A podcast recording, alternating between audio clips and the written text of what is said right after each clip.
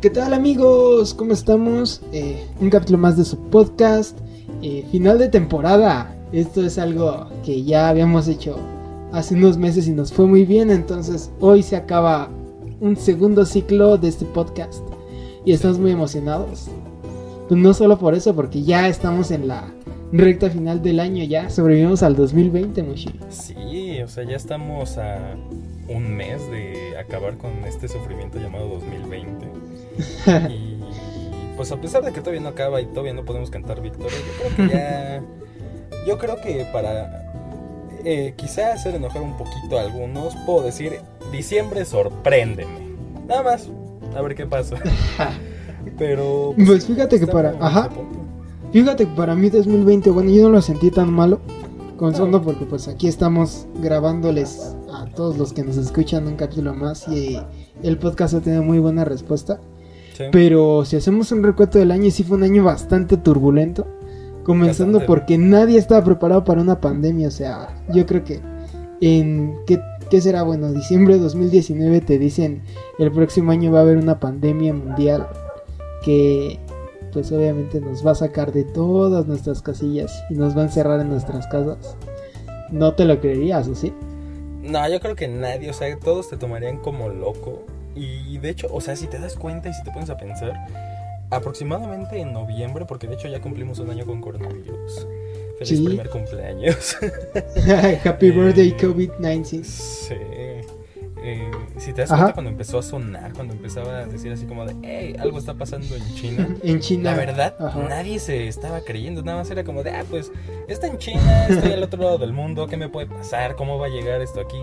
Y de repente alguien dice, ¿saben qué? Se, se empezó a expandir esta onda ya por ahí de enero, todavía fue como de, ok, pues... ¿Saben que vamos a morir todo? Ajá.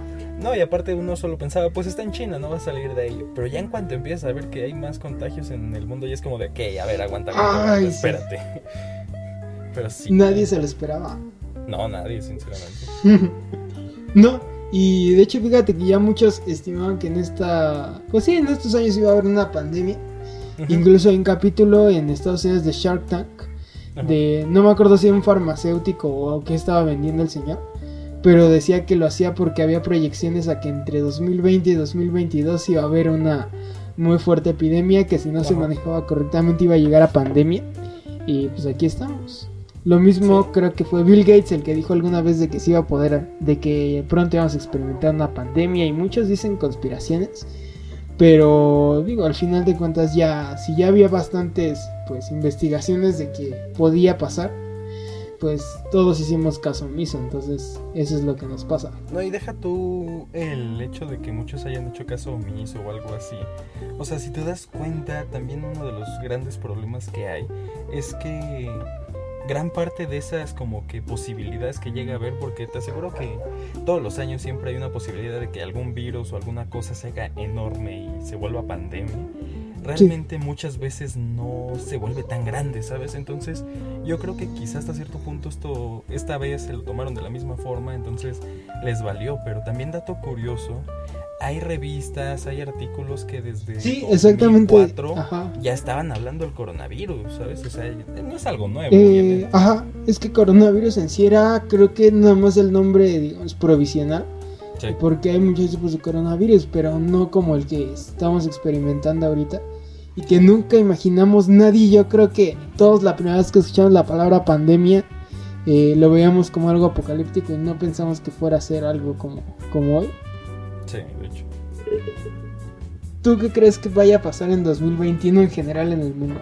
Pues mira, si te soy bien sincero, algo que sé que sí va a perdurar, quizá como si tú lo puedes ver en países asiáticos como Corea, como China, como Japón, ya están muy acostumbrados al uso del cubrebocas, pero una porque son por tanta contaminación que hay y dos porque son muy susceptibles a las alergias por cambios de estación. Entonces, yo creo que lo del cubrebocas es algo que sí va a seguir al menos por unos años. Quizá en algunos países se quede, quizá en algunos países vuelva a toda la normalidad. Pero al menos para lo que es 2021 yo creo que sí van a ir mejorando las cosas, pero va a ser relativamente similar, ¿sabes? En el cuestión de cuidados, de que no todos los lugares pueden estar abiertos al 100%, de que tienes que, pues, uso obligatorio de cubrebocas. O sea, yo creo que ciertas cosas sí van a seguir para 2021 y ya en 2022 van a empezar a desaparecer. Ajá.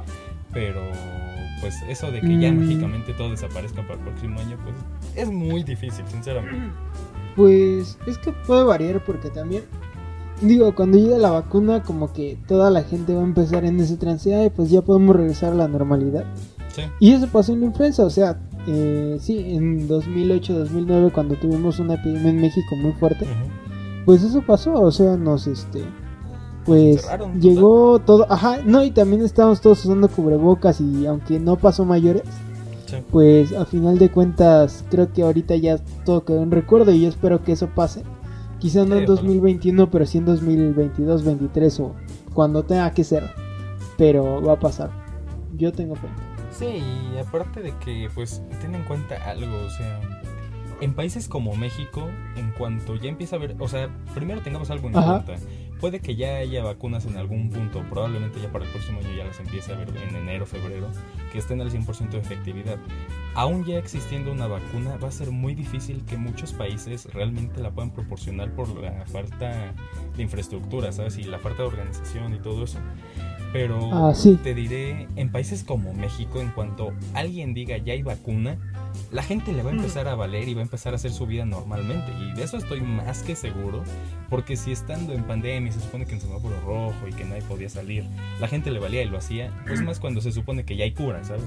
Entonces yo creo que la gente ya se va a Aunque, empezar ajá. hasta cierto punto a alivianar, quizá, si se puede llamar así. Me quedo pensando porque en México se estigmatizaba bastante las vacunas. Eh. Comenzando porque sí ya hay mucha gente que piensa que las vacunas son más dañinas que benéficas. Algo que es totalmente falso. Pero mucha gente lo sigue pensando y después también pues ha habido mucho caso de corrupción y de Sí, Pues, crímenes, a ser a un final de cuentas. Ajá. Entonces, pues también quién sabe qué tanta confianza le tenga la gente a la vacuna y eso puede ser, pues, incluso hasta peligroso. ¿Tú en lo personal No, te aparte- piensas vacunar cuando haya vacuna o te vas a esperar o vas a, o tú sí dices, no, esto ni de pedo me vacuno? Pues mira, la verdad es algo que no lo he pensado porque pues es como la influenza. O sea, yo lo veo del lado de la Sí. influenza. Realmente a mí nunca me vacunaron contra eso, según yo, por lo que yo tengo entendido, realmente era estaba más pequeño, entonces no sé. Eh, pero yo siento que si vas a vacunar a alguien, tienes que vacunar a los que son de más riesgo, ¿sabes? A los demás, pues eh, no lo veo tan necesario. Pero aún así, también ten en cuenta algo en el lado de las vacunas. Siempre va a estar esa típica persona que te diré, tu tía o algo, algún conocido te dice, no, es que yo tengo un compa que nos la consigue más barato que lo que vende. Entonces también va a haber muchísima gente que la va a estar comprando de esa Mm, forma. ¿sabes? en el metro vamos a ver vacuna incluso yo creo. No lo dudes, no lo dudes. ¿Tú te piensas vacunar? O sea, tú lo has Pues es analizado. que, ay, o sea, depende porque yo sí creo que, eh, bueno, si estuviéramos en otro país, probablemente sí desde que llegara la vacuna estaría, pues, obviamente vacunándome, pero creo que sería mejor esperar al menos unas dos semanas a que, pues, la gente que ya se le esté poniendo diga qué, qué onda. Y ya después Sí. yo creo que sí me la vacunaría, pero no así de sopetón, ni menos con este eh, esta situación que vivimos actualmente en México, porque pues sí, sí te puede dar desconfianza más porque ni siquiera sabemos qué vacuna, ya ves que hay varias, está la de Pfizer, está la china, está Sí, hay varios. este, la rusa, no, ni siquiera sabemos cuál es la más eh, viable.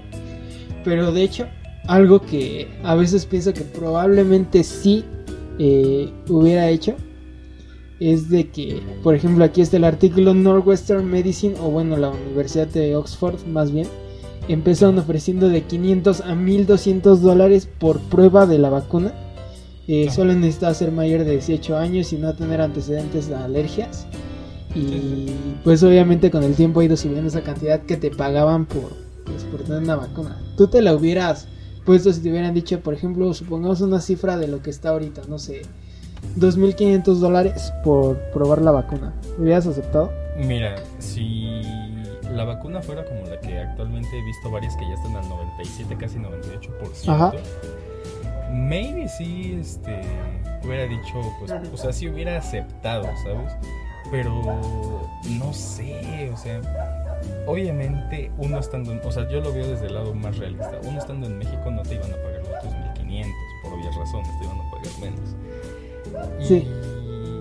y no sé, ¿sabes? O sea, tanto eso para ir como tipo de conejillo de indias y quererte vacunar en cuanto ya esté. Justamente yo creo que también yo haría lo que tú dices de esperarme un tiempo, ¿sabes? Porque es como cuando sale un nuevo iPhone, un nuevo Xbox, una nueva Play Sí, 5, o sea, la nueva Play Exactamente. 5. Ajá. Las nuevas no sabes realmente cómo pueden funcionar, entonces mejor espérate a ver qué está pasando en el mundo, cómo reacciona la gente, y ahí decides. Pero tú, o sea, tú, imagínate que te dicen, te doy los 2.500 en caliente, pero te vacuno de una vez para ver qué onda. ¿Tú lo haces? Uy, no sé. Todavía la pienso. Porque A mí me daría miedo, sí. la neta. Yo probablemente sí, porque pues ya es 2.500 dólares serían Sí, como 60 mil unos- pesos. Ajá, como 60 mil pesos por Sí, una vacuna y obviamente pues ahora sí que se hace la paradoja de Schrödinger 50-50, 50 de chance que ah, 50 de chance que no. Entonces pues ya, ahí es donde eh, creo que in- influye más la cuestión moral y la ética que la salud. Yo creo que sí, sí me la dejaría la verdad. Es que por el lado avaricioso de decir son 60 mil pesos casi, o sea. Sí, exactamente. No, y es que deja todo eso, o sea, ya si sale chido, pues ya, más, más bien, si sale mal, pues ya, ahí quedó el podcast. Y ya no se supo nada más de este. Pero si sale bien, o sea, imagínate qué chingón en el futuro estar diciendo yo fui parte de esas eh, personas que probaron la vacuna del COVID y que salió bien la vacuna, o sea, no mames. Sí.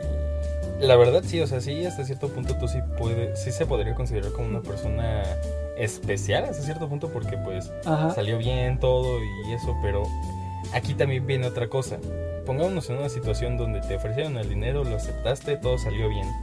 ¿Qué harías con ese dinero? ¿Lo ahorras? ¿Lo gastas en algo? ¿Lo inviertes? Pues es que, o sea, es, es raro porque normalmente nosotros creo que siempre tenemos en la casa, "Ay, me quiero comprar esto, me quiero comprar esto, me quiero comprar esto. Y bueno, es una lista que nunca acaba. Tienes eh, carritos en Amazon, en Mercado Libre, en eBay, Sí. cualquier tienda. Una wishlist enorme. Pero creo que cuando... la dejamos en la descripción por si nos quieren regalar algo, obviamente. Sí, ahí está. Pero bueno, eh, es que no, porque ya cuando tienes una cantidad muy grande de dinero, eh, no me acuerdo cómo se llama, si el mal del pobre o la pareja del rico y el pobre creo que se llamaba, de que cuando no tienes eh, mucho, quieres todo y cuando tienes todo no quieres nada. Entonces creo que ya teniendo 60 mil pesos que te los dan así de tajo como si te estuvieran dando un billete así como, ah, toma, sírvete Ajá. no se quería. Probablemente sí eh, empezaría a aprender más cuestión de inversiones y todo, porque pues ya con tanto dinero lo más que puede hacer es hacerlo crecer. Porque así como tal que me digas, gástate 60 mil pesos, no tengo idea con qué me los gastaría, la verdad. Sí, de hecho. ¿Tú qué Ay, harías? aparte, oh, y es que, hermano, la verdad, o sea, quizá, o sea, si esto lo escucha mi familia, lo pensaría, o sea, lo primero que pensaría es que probablemente me los gastaría. Pero ya teniendo ese nivel, o sea, y ponle que quizás sí me gastaría no más de dos mil, cinco mil pesos. ¿Por qué? Porque hay cosas que sí me quiero comprar que pues pueden ser hasta relativamente Ajá. 10 mil a lo mejor, como mucho. Pero Ajá. realmente yo lo guardaría con mi vida, ¿sabes por qué? Porque ahorita estoy a nada de cumplir 18, entonces puedo sacar una, una tarjeta de débito, meter todo el dinero ahí. Y hasta cierto punto ir haciéndome mi O hasta un sistema de pequeño ahorro inversión y por si acaso crecer. para el futuro. Sí, exactamente. O sea, yo no pensaría en gastármelo porque realmente se me haría este, pues muy tonto gastarlo, te diré, en el nuevo iPhone 12, en una consola. O sea, realmente yo no lo gastaría. O sea, yo sí preferiría guardarlo y cualquier cosa. ¿Por qué? Porque ten en cuenta algo. O sea, ¿qué tal si te lo gastas todo y al día siguiente algo le pasa a un familiar o algo se necesita realmente intenso y solo ese dinero lo puedes pues, usar? Entonces, Sí. pues yo lo preferiría guardar por si acaso, ¿sabes? Quizá le diría a mi familia así como de, ¿saben qué? Les compro algo bonito en su cumpleaños, bla, bla, bla, y ya no se vuelve a gastar ese dinero a menos que sea necesario o pues que lo valga, ¿sabes? Sí, es que, o sea, es lo que te digo, cuando tienes mucho dinero no es como que lo puedas así gastar de tajo. Sí. Más bien tienes que buscar como que algo pues inteligente para hacer, pero bueno, hagamos un pequeño recuento de todo lo que ha pasado y que hemos sobrevivido al 2020. Enero, febrero. Uy, hermano. Enero, febrero fueron meses de hecho demasiado tranquilos, ¿no? O bueno, en mi caso eh, empezó bien. Ajá, empezó bien el año en mi caso. Y marzo todavía un pedazo, pero al final cuando empezó a llegar el COVID y todo, creo que ahí fue donde de verdad eh, el 2020 nos dijo RIP. Y ahí quedamos, pero oh, después empezó. Fue en marzo, fue en abril cuando empezamos a encerrarnos, ¿no? Eh, en marzo. Ay, marzo, abril, mayo, junio, julio, agosto, septiembre. Ya vamos a estar eh, nueve meses. Sí. ¿Nueve meses? Nueve meses encerrados. Y en todo ese tiempo ha pasado cosas como los incendios en Australia, eh, las protestas en Estados Unidos y en muchos otros países. Eh, y bueno, ahí la lista es interminable. Creo que este año, eh, al final, al momento de hacer los propósitos, de verdad vamos a tener que reflexionar no solo lo que queremos mejorar, sino lo que hicimos bien porque sí va a tener bastantes méritos eso. de hecho, no sé, yo a mí me gusta empezar a hacer mis propósitos desde principios de diciembre. Porque justamente con eso ya como que puedes estar un mes completo planeando. Y sí, o sea, al menos los últimos dos años. Puedo decir orgullosamente que sí he cumplido la mayoría de mis propósitos de fin de año que me he hecho. Entonces, sí, sí existe la excepción a la regla. O al menos, por ejemplo, el año pasado, todos los que me había puesto así como los principales, que son, digamos, las metas sí los cumplí. Y había otros que eran más generales, como de pues, hacer más ejercicio y todo, que pues esos ya X son como de cajón, ¿no? Y a lo mejor unos sí los cumples, en otros no, pero pues empiezas y sí vas agarrando como la constancia, porque normalmente no si te das cuenta de que eh, los propósitos de fin de año no los toman como tal en serio, justamente porque se dejan llevar mucho por el momento. Pues mira, de mi lado de este año, al menos en el lado de propósitos, o sea, yo realmente, bueno, siendo sinceros, como tal, nunca fue mi propósito empezar a hacer ejercicio, porque yo lo empecé a hacer desde 16 de diciembre aproximadamente el año pasado, y fue porque mi hermana me obligó, fue como de, nada, te friegas y nos vamos al gimnasio. Pero realmente ya después me empezó a agradar. Pero justo entra en marzo la pandemia. O sea, realmente a mí sí me molestó muchísimo todo esto, ¿sabes? Eh, ya yo creo que ya lo superé. Ya es como, bueno, ya, ya me vale, ya. O sea, ya entremos cuando tengamos que entrar, ¿no? Pero al principio sí me molestó mucho. ¿Por qué? Porque yo estaba yendo al gimnasio y ya estaba realmente bajando de peso. Este. Tú sabes que hice cierto examen y pues me metí a un curso. O sea, yo realmente. Sí, de hecho. Ah, ajá, estás súper preparándote. A la escuela. Sí, o sea, era mi primera vuelta a la escuela después de ocho meses, te diré. No, no son tantos, pero seis al menos. Eh, o sea, yo realmente ya estaba empezando a conocer gente nueva, yo ya estaba haciendo un poco más mi vida, estaba conociendo un poco más el mundo, diferentes zonas de la ciudad que no había conocido. Y justo me dicen, ok, justo me acuerdo, me acuerdo muy bien que en el curso iban a ser las dos semanas de Semana Santa. Eh, se supone que iba a ser nada más una semana de pandemia y después iba a ser otra de Semana Santa. Se terminó haciendo larguísimo, o sea, me enojó porque... Una semana de pandemia. Sí, se supone una semana santa de la próxima semana ya todo está bien, sí, pero yo me acuerdo que me molestó porque tenía que ahora estar, o sea, yo estoy viviendo las clases en línea desde antes que muchos, desde marzo ya las estoy viviendo. Porque yo realmente tomaba el curso por y, en vivos de Facebook, ¿sabes? Entonces a mí esto me molestaba mucho. Yo para... Sí, yo para el 5 de mayo, 5-25 de mayo, eh, yo iba a tener un concierto, el concierto de los 25 años de Panteón Rococó, justamente, en el foro. Ajá. Y me acuerdo, me acuerdo muy bien que era como que, no, abril ya va a ser el último vez, ya en mayo empieza. Entonces yo así como, no, pues sí, ya todo mejoró para mayo, voy a ir al concierto. O sea, yo ya estaba planeando algo así súper chido, una vuelta a la escuela, todo bien. Y dice, no, se va a extender otro mes. El concierto lo pospusieron para el 5 de diciembre, al menos el día que yo iba a ir se juntó muchos problemas porque ese día era muy difícil que mi papá circulara con su coche, entonces teníamos que idear un plan para ir. Sí. Y así se fueron juntando varias cosas. Para la para cuando me tocó hacer mi examen, me acuerdo que lo pospusieron, de hecho lo pospusieron No, a mí también me pasó, yo iba a hacerlo y mi examen yo iba a ser igual un examen diferente que pues iba a ser algo eh, complicado, iba eh, es algo muy importante para mí Y el primero lo iba a hacer en abril y después lo fueron recorriendo que no, que a julio, a septiembre y todo eso. Apenas a finales de noviembre lo estuve haciendo así. Imagínate todo lo que me movió la pandemia. Y pues en Sí. todos esos meses igual tuve que estar tomando clases por eh, Zoom, Facebook, todo eso. Más Sí. aparte preparándome por mi parte porque pues sí está como difícil aprender ahorita, al menos en lo que nos adaptamos. Sí. Y aparte me movió bastante porque tuve que modificar mis horarios, todo. Pero pues aquí andamos. Ya, ya hice el examen, ya todo.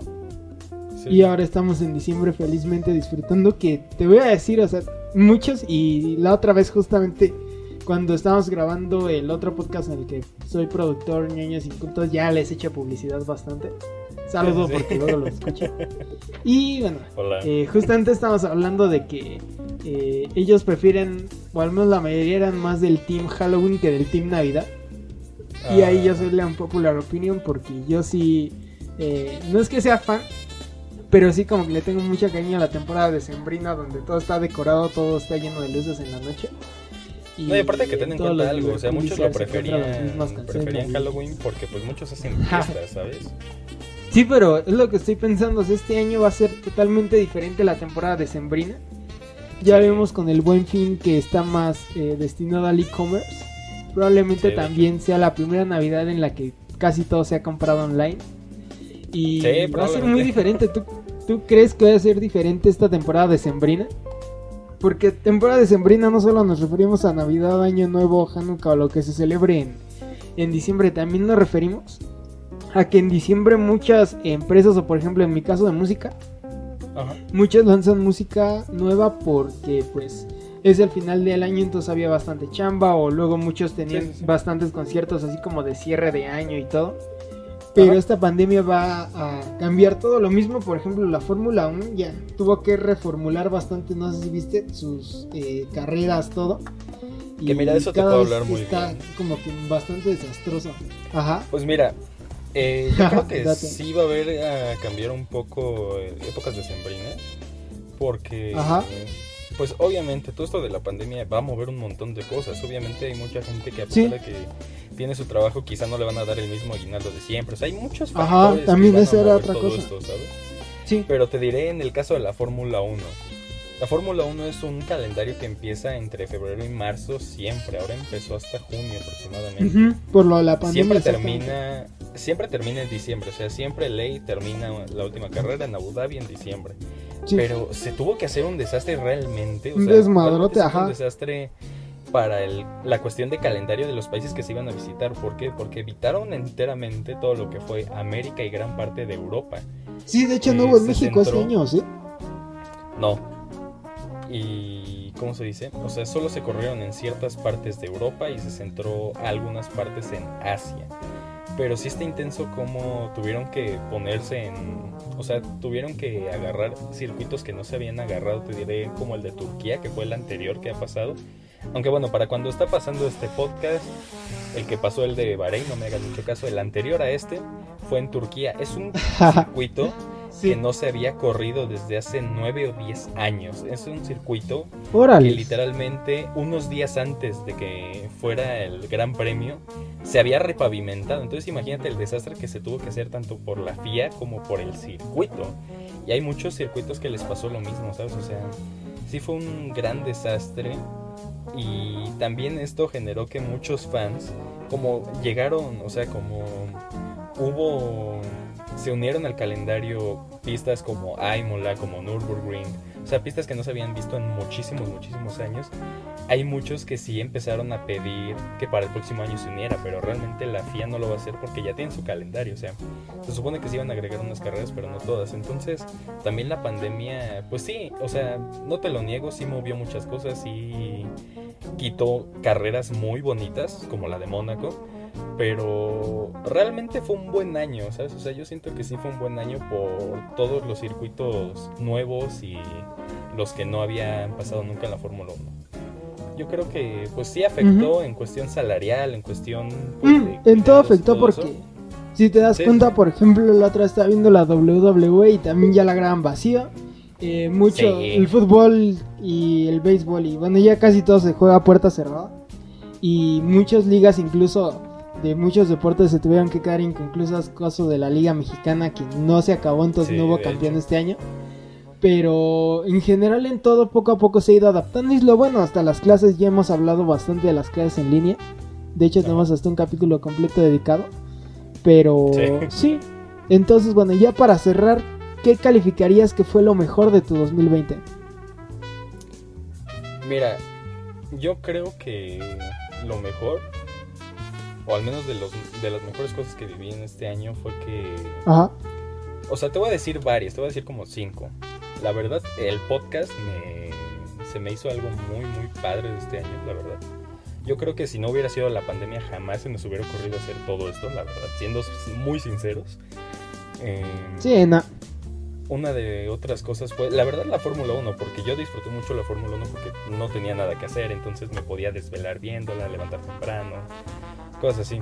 Eh, yo creo que sin dudas de las mejores cosas que me pasaron este año, a pesar de todo esto de la pandemia, es haber entrado a la escuela, a la escuela que estoy actualmente, ¿sabes? Yo creo que eso ha Sí, sido de hecho. especial. Ajá. Porque a pesar de que pues, Prácticamente reiniciaste examen nivel, ajá.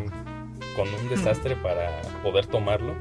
Yo creo que es lo mejor que me pudo haber pasado este año, sinceramente. Yo creo que hasta cierto punto me ayudó para concentrarme más a estudiar.